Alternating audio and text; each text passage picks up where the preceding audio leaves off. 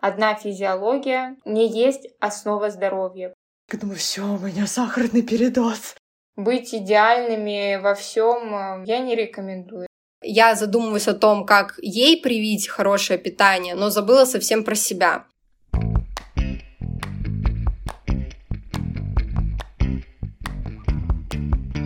Скажи, мама. Ма мамский чат.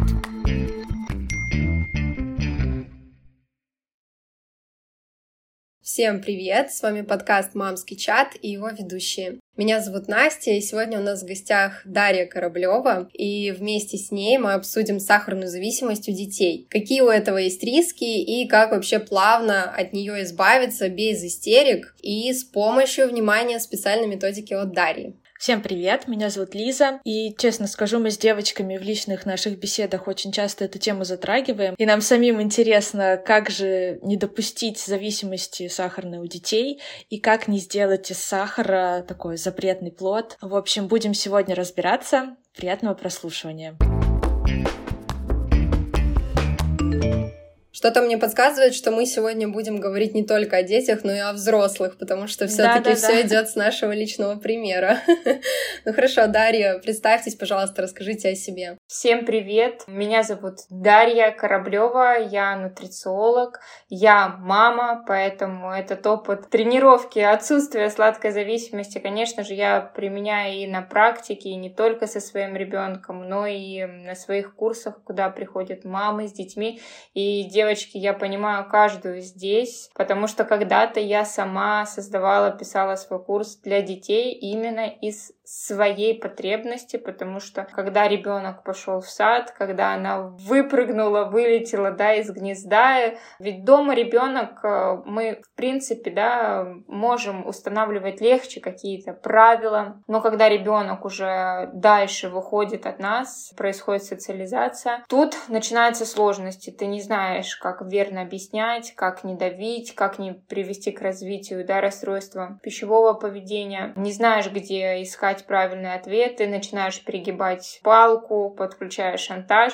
И мной руководило именно то, что я хочу растить своего ребенка здоровым и физически, и главное психологически, потому что я уже давно поняла, одна физиология не есть основа здоровья, потому что психологические аспекты, наши отношения, общение с детками, да, они влияют даже иногда еще больше. Поэтому я на практике хорошо знаю, как с этим работать и как самое главное не быть ребенку врагом, а оставаться союзниками. Это классно. Да. Мне кажется, вообще с темой питания вот это вот все психологическое тесно связано. А еще более важно, что все, весь фундамент закладывается в детстве, и какое отношение к еде мы привили, такое, в принципе, оно и останется до конца жизни, если ничего с ним не делать. Ну, я думаю, потом можно поменять, просто сложнее уже, нежели, например, изначально привить более благоприятную схему. Поэтому, мне кажется, очевидно и довольно понятно, почему у всех мам волнует эта тема. Давайте, наверное, начнем с самого первого вопроса и сразу расставим точки над «и». И такой у нас вопрос. Сладости — это хорошая или плохая еда? Знаете, девчонки, э, ну, конечно, если бы мы с вами связались пять лет назад, когда я только начинала свой путь, когда у меня еще было мало опыта, я бы сказала, что это плохая еда. Но после того, как э, через меня прошли тысячи людей, после того, как я видела тысячи детей, тысячи ситуаций, я скажу, что я не делю еду вообще на хорошую и плохую. И просто сейчас всем хочу рассказать, как я это объясняю своим женщинам, доверителям, которые ко мне приходят. Может быть, даже лучше на примерах, как детям я это рассказываю. Вот как я говорю, своей дочке на своих уроках, консультациях есть еда, та, которую мы едим просто вот больше, а есть меньше. Есть 80% основной еды. Понятно, да, что это белок, к которому мы относим и мясо, и птицу, и яйца, и бобовые, молочные продукты. Есть жиры, они бывают растительные, там это оливковое масло, да, а, любые растительные масла, там миндальное, тыквенное, животные жиры, это и масло кхи, да, и там гусиный жир, и, и тоже мясо, да, то есть это основная еда, белки, жиры и углеводы, злаки, бобовые, семена, орехи, вот фрукты, ягоды, овощи, да, которые мы также относим к углеводам. Конечно, это основная еда, которая офигенно вкусная,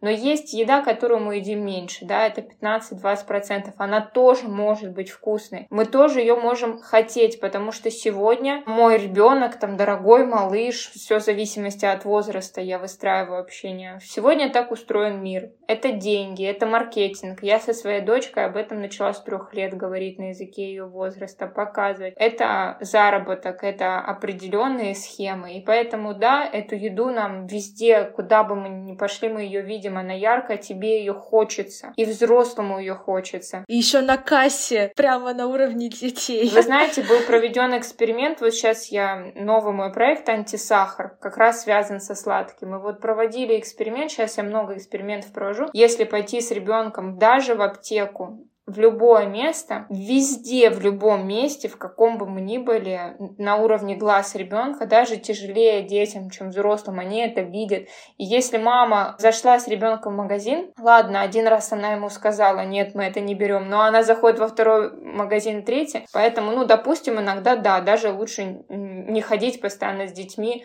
пока они маленькие, пока они не до конца могут вас понять по магазинам. Но я говорю, что вот есть 15-20% этой еды, которую мы едим меньше, да. Это может быть какой-то покупной десерт, леденцы. Это меньшая часть рациона. Мы ее можем есть, но в нашей семье такие правила, что мы ее не едим весь день. Вот эта формулировка в нашей семье такие правила, да.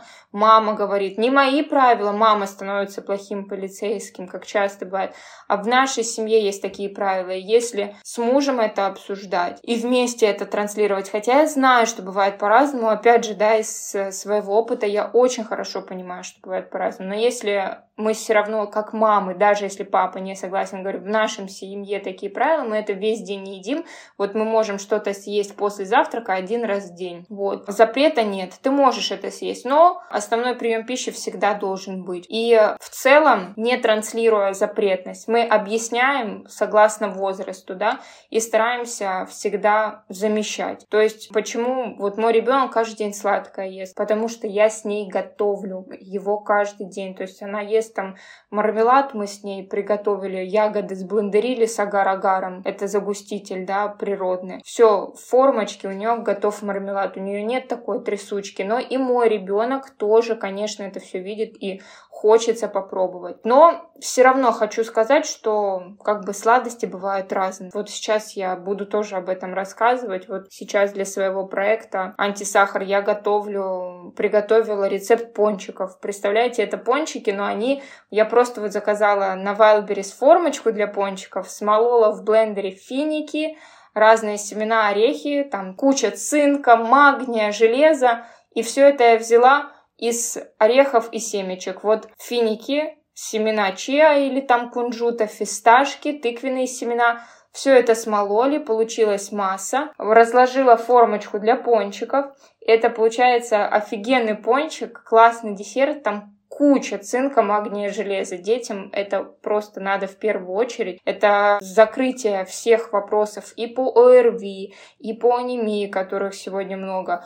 Те же финики сегодня кошмарят, но я к природному сахару, который с фруктов, ягод, там, сухофруктов положительно отношусь. Человек не может быть совсем без сладкого. И те же финики, вот если девочки беременные нас сегодня слушают, обязательно кушайте. Они антидепрессанты, в них много минералов, поэтому это такой продукт для беременных. Ты в начале своего ответа сказала, что нельзя делить э, сладкое на хорошее и плохое, и мне на самом деле это сознание пришло, когда я тоже стала мамой и начала вот эту вот всю тему с едой э, изучать, подписалась на всяких блогеров о еде, и я реально открыла для себя этот факт, и э, у меня сейчас вообще другие отношения со сладким. Я когда была в более молодом возрасте, я могла съесть просто плитку шоколада вот так разом. У меня то же самое было, да. А сейчас я съем кусочек, вот плиточку, вот этот маленький квадратик, и думаю, все, у меня сахарный передоз.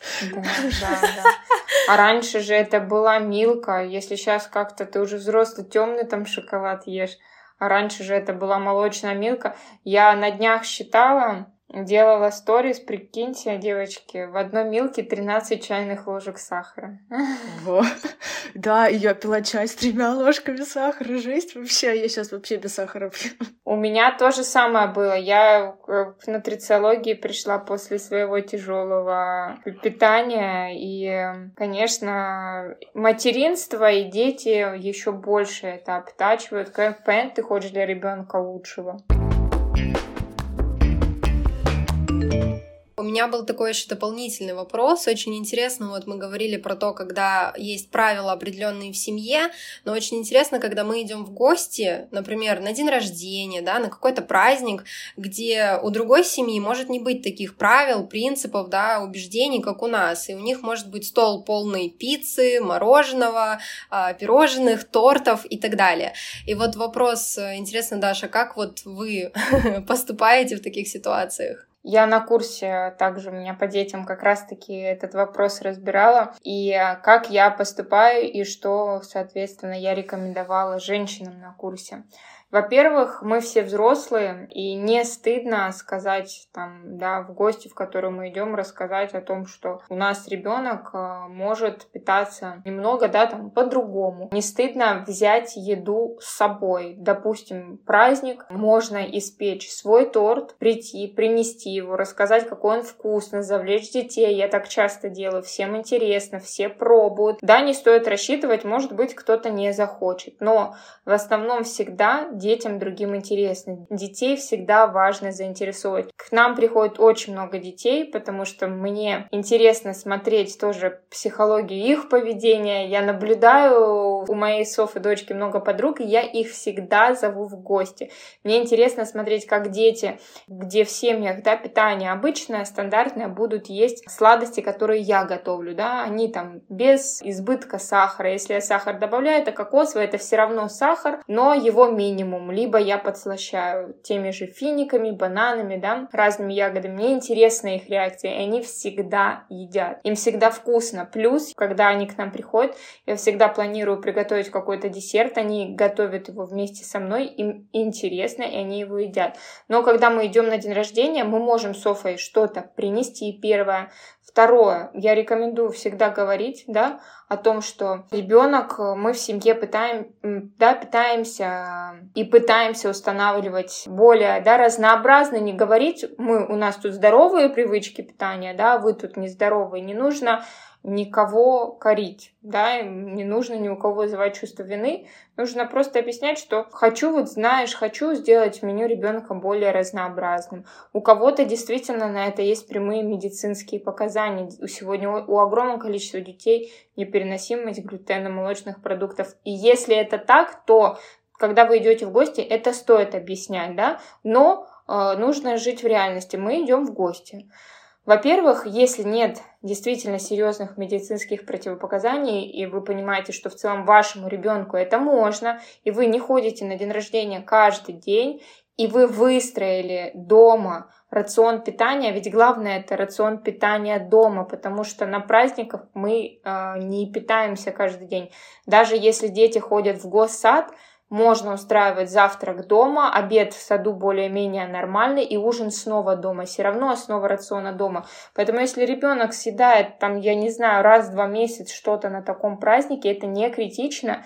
И у меня всегда есть свои лайфхаки. Можно взять ферменты. Также есть детские ферменты, которые помогут усвоить лактозу, глютен. Плюс я всегда ребенку даю после клетчатку. То есть э, это может быть как псилиум, либо есть такая клетчатка, называется зеленое волшебство, которая затормаживает всасывание сахара и вытягивает все токсичные вещества, те же красители из торта, либо какой-то сорбент, либо ребенку объяснять, что тебе можно, но давай ты перед сладким, вот всегда я взрослым объясняю деткам, сладкое скушать можно, но для взрослых это интересно, если вы посмотрите график, да, всплеска глюкозы в крови, когда вы просто съели сладкое, либо если вы съели сладкое после основного приема пищи, где были белки и жиры, или если вы съели сладкое после миски салата, у вас никогда не будет такого всплеска глюкозы. Поэтому я своему ребенку говорю, ты все можешь съесть, но перед этим тебе нужно помочь своему организму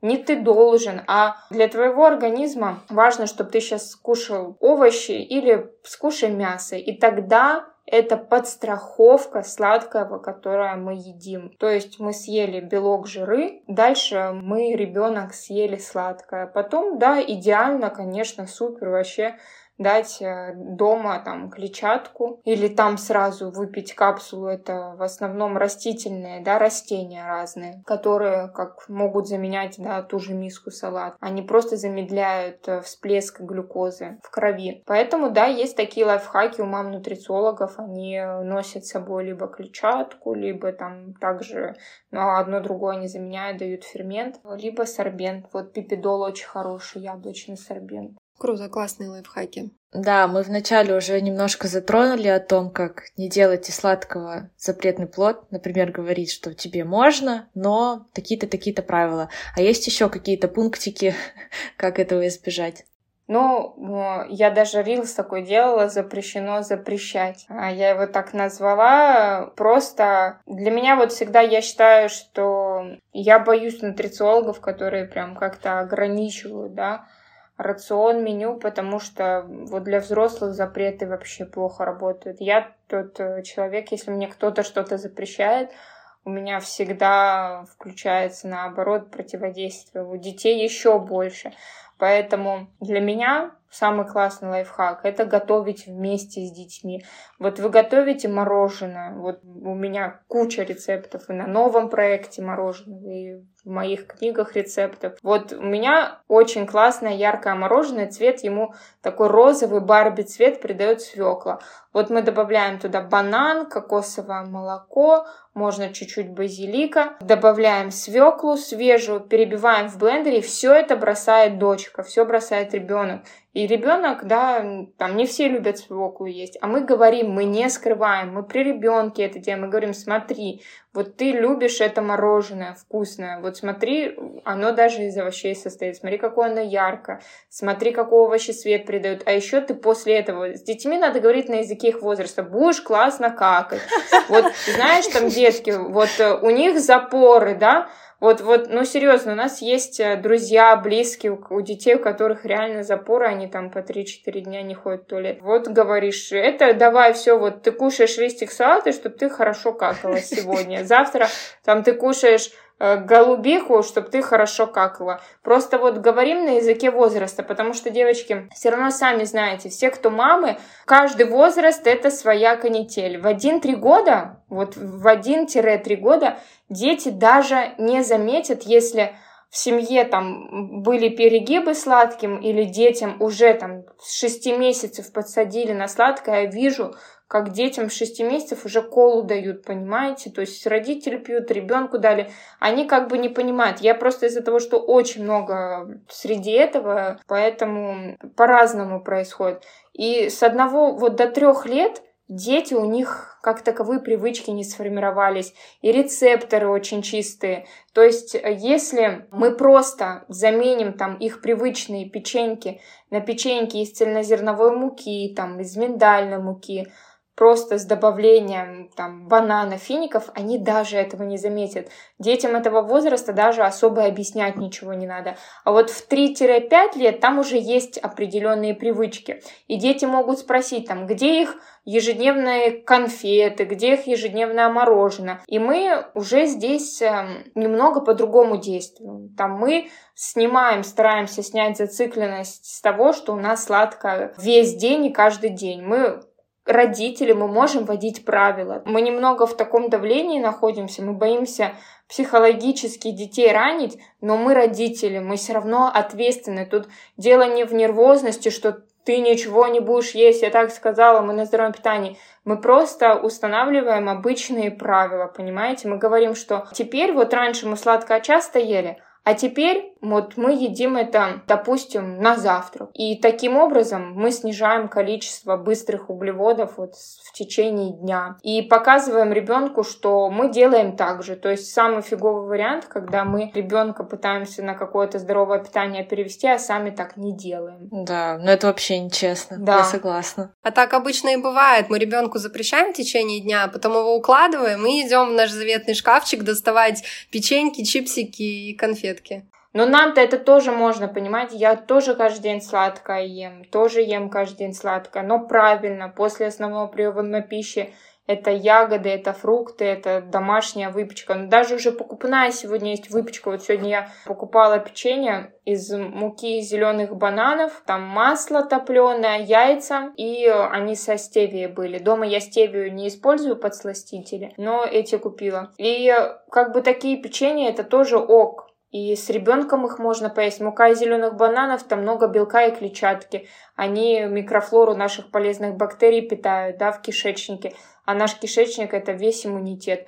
Поэтому как бы все можно, и нам себе взрослым запретов не нужно ставить.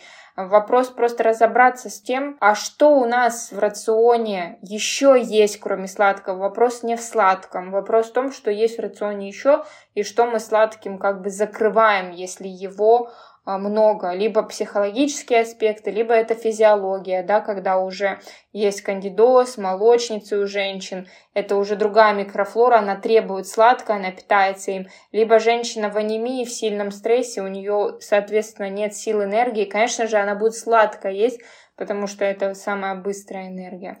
Поэтому вот все зависит от возраста, и, конечно, если взрослые, то от ситуации э, индивидуальной. Вот еще интересно на примере таком э, точном. Вот, например, если ребенок видит на столе что-то, что мы бы, например, условно не хотели давать, и просит, то есть он все, он уже увидел и просит, то если я ему скажу нет, нельзя, значит это предпосылки уже к тому, что я формирую запретный плод, правильно?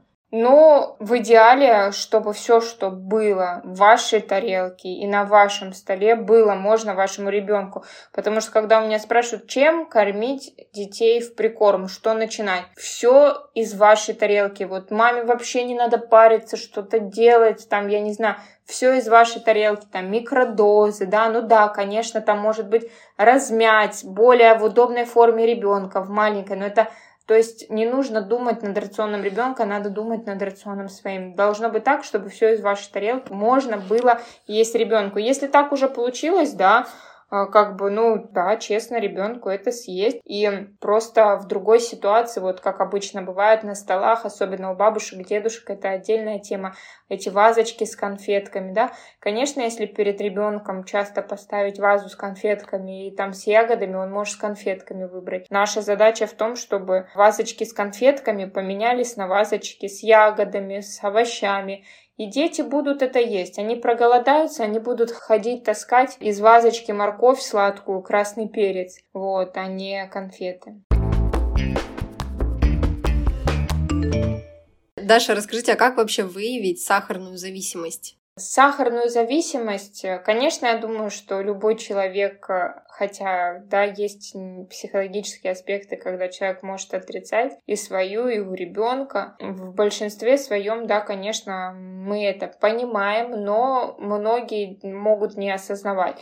Легче всего, если, да, вы придете к нутрициологу, он попросит вас э, несколько дней, а лучше неделю записывать дневник питания. Это можно делать в заметках телефона, либо фоткать все, что вы едите, и вот легче всего проанализировать по дневнику питания, смотреть рацион, да, то есть если у человека в подавляющем большинстве в течение дня только легкие углеводы в рационе, да, то есть там на завтрак сладкий йогурт, там, я не знаю, на обед э, там глазированные сырки или там, не знаю, какой-то сосиска, а дальше глазированные сырки или макароны, а макароны это тоже сахар если белые макароны для организма, этот крахмал и белая мука, это тот же сахар, то вот если я увижу такой дневник питания, конечно, я вижу, что это быстрые углеводы, это совсем другой состав микрофлоры. Но если говорить о цифрах, да, а не о дневнике питания, то вот есть мнение ВОЗ, Всемирной организации здравоохранения, что добавленные сахара это строго до 10% суточной калорийности и считать вот не за один день,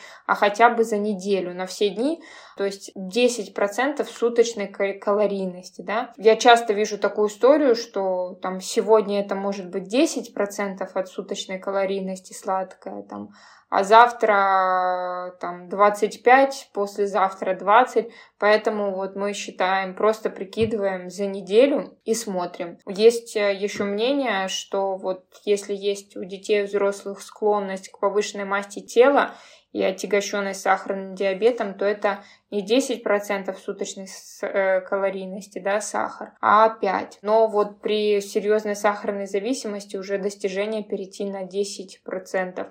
Но я не считаю, не добавляя к этому цельные фрукты, ягоды, потому что мы здесь все-таки больше говорим о добавленных сахарах, да, о белом сахаре, а фрукты, да, там 2-3 фрукта в день, в сезон, ягоды, миска ежедневно, это норма. И вот летом легче всего снижать сладкую зависимость, есть ягоды. Захотелось миску, я не знаю, мороженого из Баскин Робинса или какое-нибудь еще другое. Вы себе купили просто миску ягод. Вот, и сидите, наслаждайтесь ими, и ребенку, и главное, вот эта спешка не дает наслаждаться, чувствовать вкусные, естественные, природные, сладкий, да, вкус. А вы сидите и прям на этом сосредоточены, без гаджетов, без всего. Вот чему детей, да, надо учить и чувствовать вкус. Но, конечно, если съесть там килограммы арбуза, это тоже много сахара, поэтому и из фруктов его можно добрать очень много. А что ты думаешь по поводу вот этих вот натуральных сахаров, или как их называют еще скрытые сахара, например, там сироп топинамбура, еще часто в детском питании есть концентрированный сол.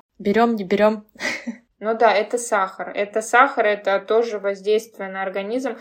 Фруктоза воздействует на организм, да, последние исследования говорят, что переизбыток фруктозы именно не из фруктов. Вот если вы едите там, ну даже 3-4 фрукта, но мы не можем столько фруктов съесть. Нас дует, нас будет пучить, у нас будет метеоризм, потому что мы помимо вот этой сладости из фруктов, да, фруктозы, получаем много клетчатки. И мы ее столько не можем переварить. Вот эти фруктозы, сахара и клетчатки нас начинают сдувать. Мы столько не съедим. Но когда мы это получаем из сиропа, да, того же там фруктозного, этого слишком много. И у нас фруктоза так не усваивается организмом, как глюкоза. Она не перерабатывается организмом, она идет в печень, это влияет на ее работу, это может также влечь ожирение. Но в домашней выпечке, которую мы делаем несколько раз в неделю, все кушаем с удовольствием, я допускаю кленовый сироп, кокосовый сахар. Сироп топинамбура я не рекомендую, там очень много фруктозы. А кленовый сироп, кокосовый сахар, стевия и сахарозаменители и эритриты сахарозаменители, они более-менее допустимы, хотя по эритриту сегодня много уже началось не очень хороших исследований. Но вот стевия и, в принципе, сейчас аллюлоза тоже стал таким, аллюлоза, триголоза, но я честно скажу, что мы про сахарозаменитель мало знаем. Вот эритрит, когда начали употреблять, все так на него перешли, а проходит время, вот появились не очень хорошие исследования. Также может быть потом с популярной сейчас аллюлозой, триголозой. Мы не знаем, на все надо время, но мы знаем, что как будут финики влиять на нас. Мы знаем, да, а, мы знаем, как на нас а, кокосовый сахар повлияет. Мы знаем в целом. И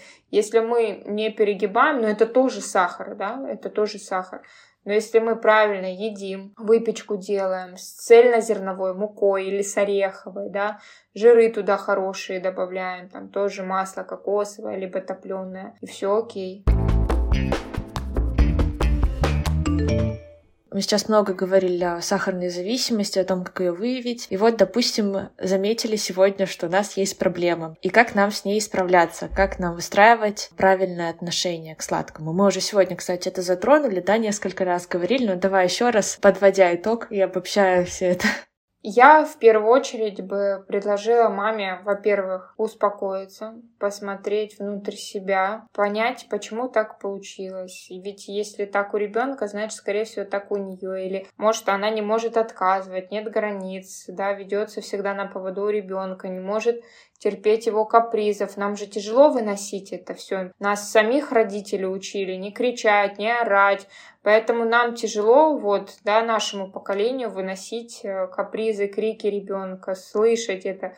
Проще купить, подкупить, согласиться, но не объяснить. Поэтому я бы посоветовала бы посмотреть на себя, напитаться ресурсом, закрыть свои моменты дефицита и только потом вообще заниматься своим ребенком. Потому что, как правило, когда меняемся мы, меняются дети, но потом, да, у ребенка уже может запущен быть ряд процессов реакции. Я делала бы и рекомендую всем делать очень медленно, постепенно, не рубить с плеча, не говорить, что теперь все, мы все в корне изменили. Вы столкнетесь с протестами. Да, мы начинаем постепенно. Например, готовили все из белой муки или ели все, покупали. Заменили на цельнозерновую пшеничную. Потом с цельнозерновой пшеничной перешли на муку зеленой гречки. Там много белка, клетчатки, нет глютена и вообще она на вкус как пшеничная мука. Также там купили рисовую цельнозерновую. То есть постепенно начали заменять продукты, и дети этого даже не увидят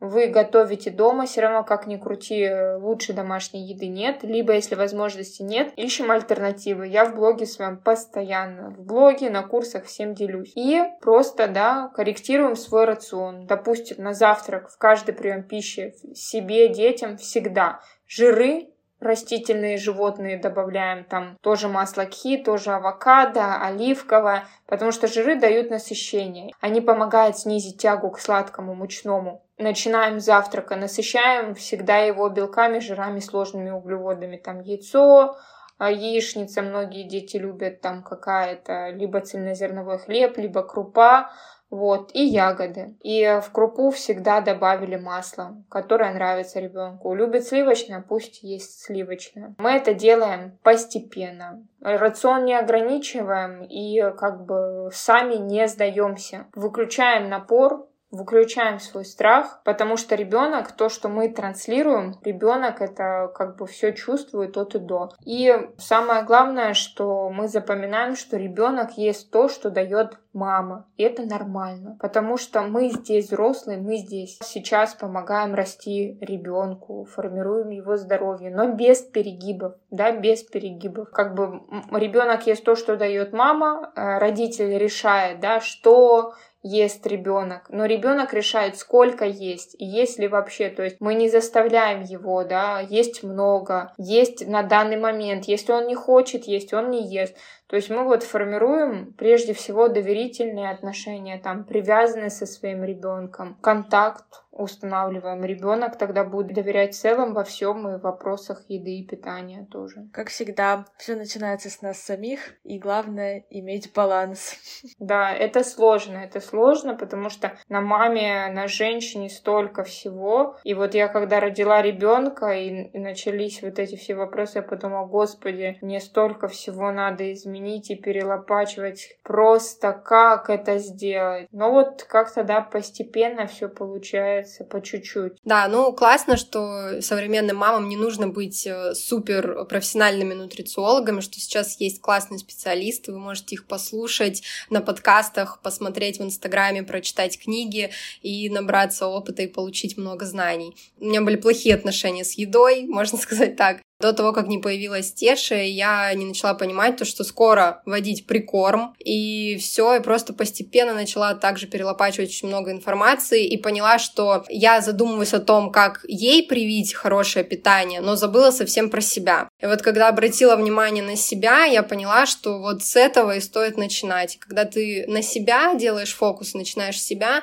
то и ребенок э, постепенно перенимает все твои привычки, потому что все-таки он всегда дома и ест то, то, что приготовила мама, как и сказала Даша. Да, я согласна.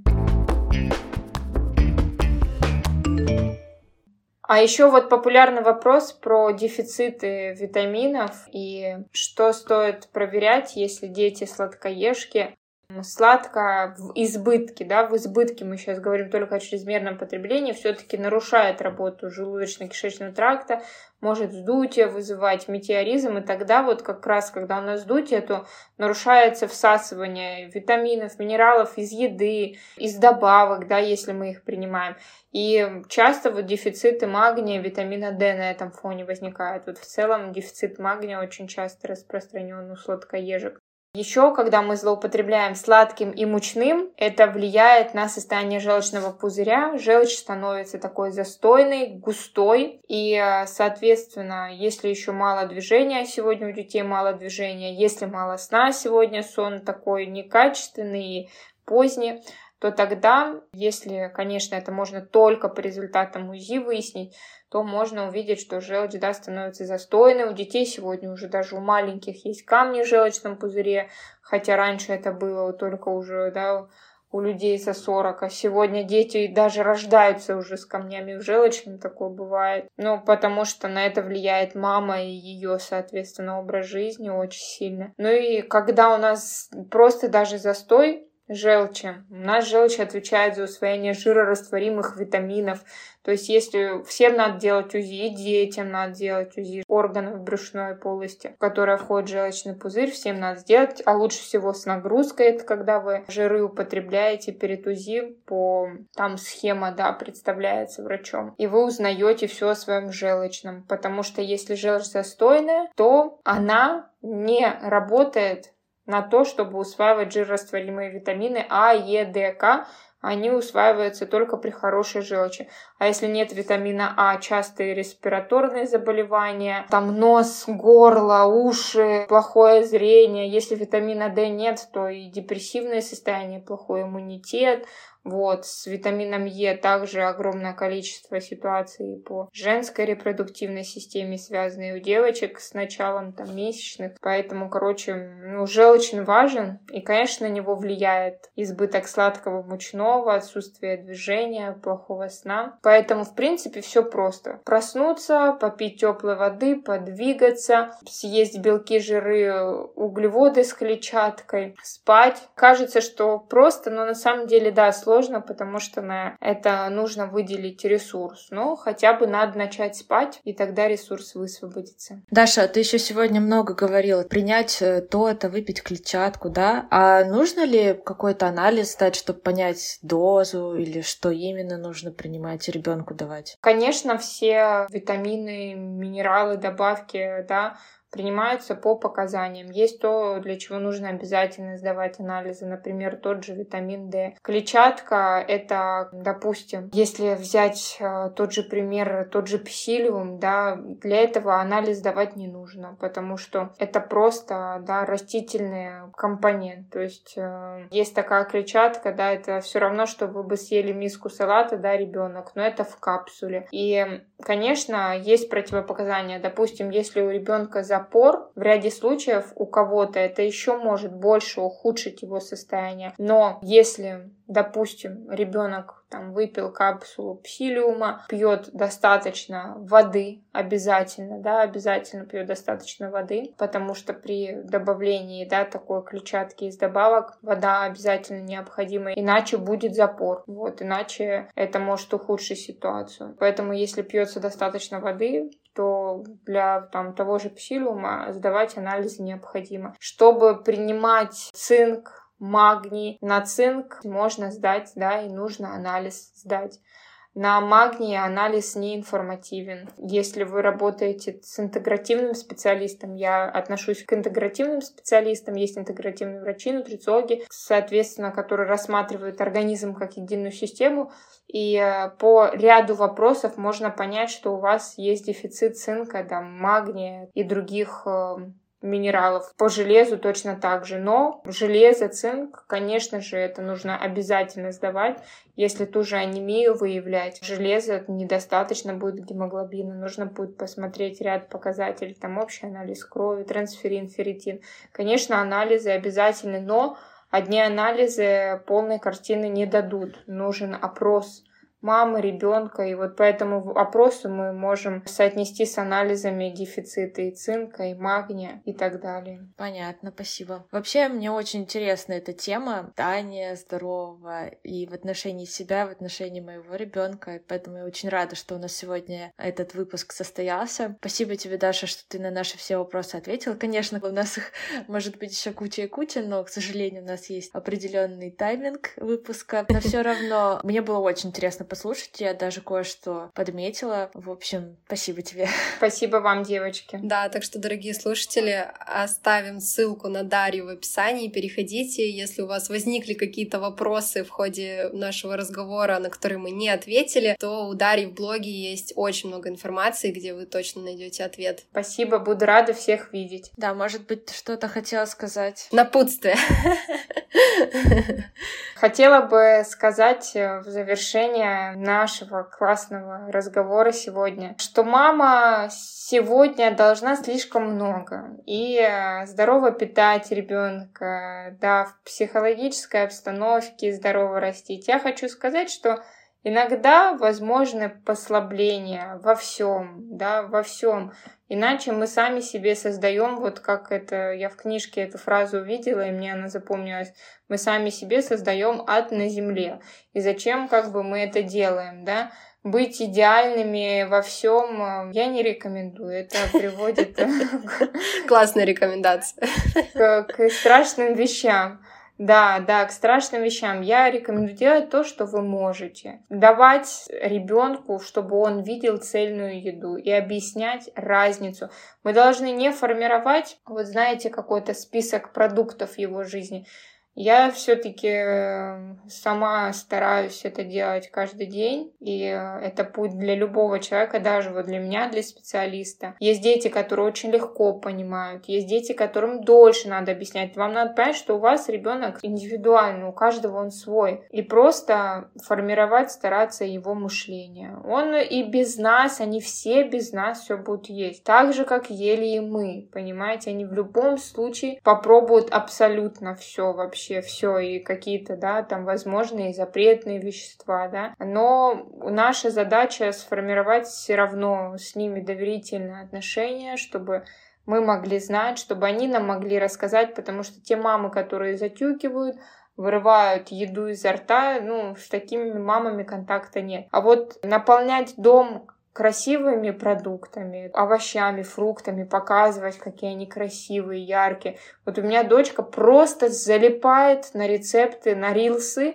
в Инстаграм. Я открываю овощные какие-то рецепты, и она, давай это приготовим. То есть я стараюсь не какой-то сладкий, ей интересно, то есть просто говорить, да, показывать и эти продукты покупать, понимаете? Потому что мы не знаем, что из них готовить, мы даже их не покупаем, а вы покупаете. Вы ищите людей, которые говорят, как вот у меня, блин, не знаю, мне кажется, нет ни одного продукта, которого нет в моих рецептах. Вот там все корни сельдерея, пастернаки, ну вот любой овощ даже, да, продукт там бобовый. Просто открывайте для себя новый мир и для детей и объясняйте разницу. Общаться, общаться общаться. В общем, самое главное — общаться. Мне очень понравилась мысль про отношения. Я тоже этой мысли придерживаюсь. Я согласна на все сто, что отношения с ребенком это самое главное. Я иногда захожу на странички нутрициологов, смотрю, какие классные тарелки они делают для своих детей, насколько разнообразный рацион у них есть для своих детей. Я понимаю, что, конечно, мне еще расти и расти в этом направлении. Поэтому классно, что сегодняшний выпуск состоялся. Я очень много всего нового узнала. И еще раз спасибо, что была сегодня с нами. Дорогие слушатели, надеемся, вы также в восторге от этого выпуска, как и мы. Спасибо вам большое за прослушивание. Мы будем очень рады вашим отзывам и оценкам, которые помогают развиваться нашему проекту. Да, спасибо, что остаетесь с нами. Услышимся с вами в следующую среду. Пока! И помните, что вы самая лучшая мама для своего малыша.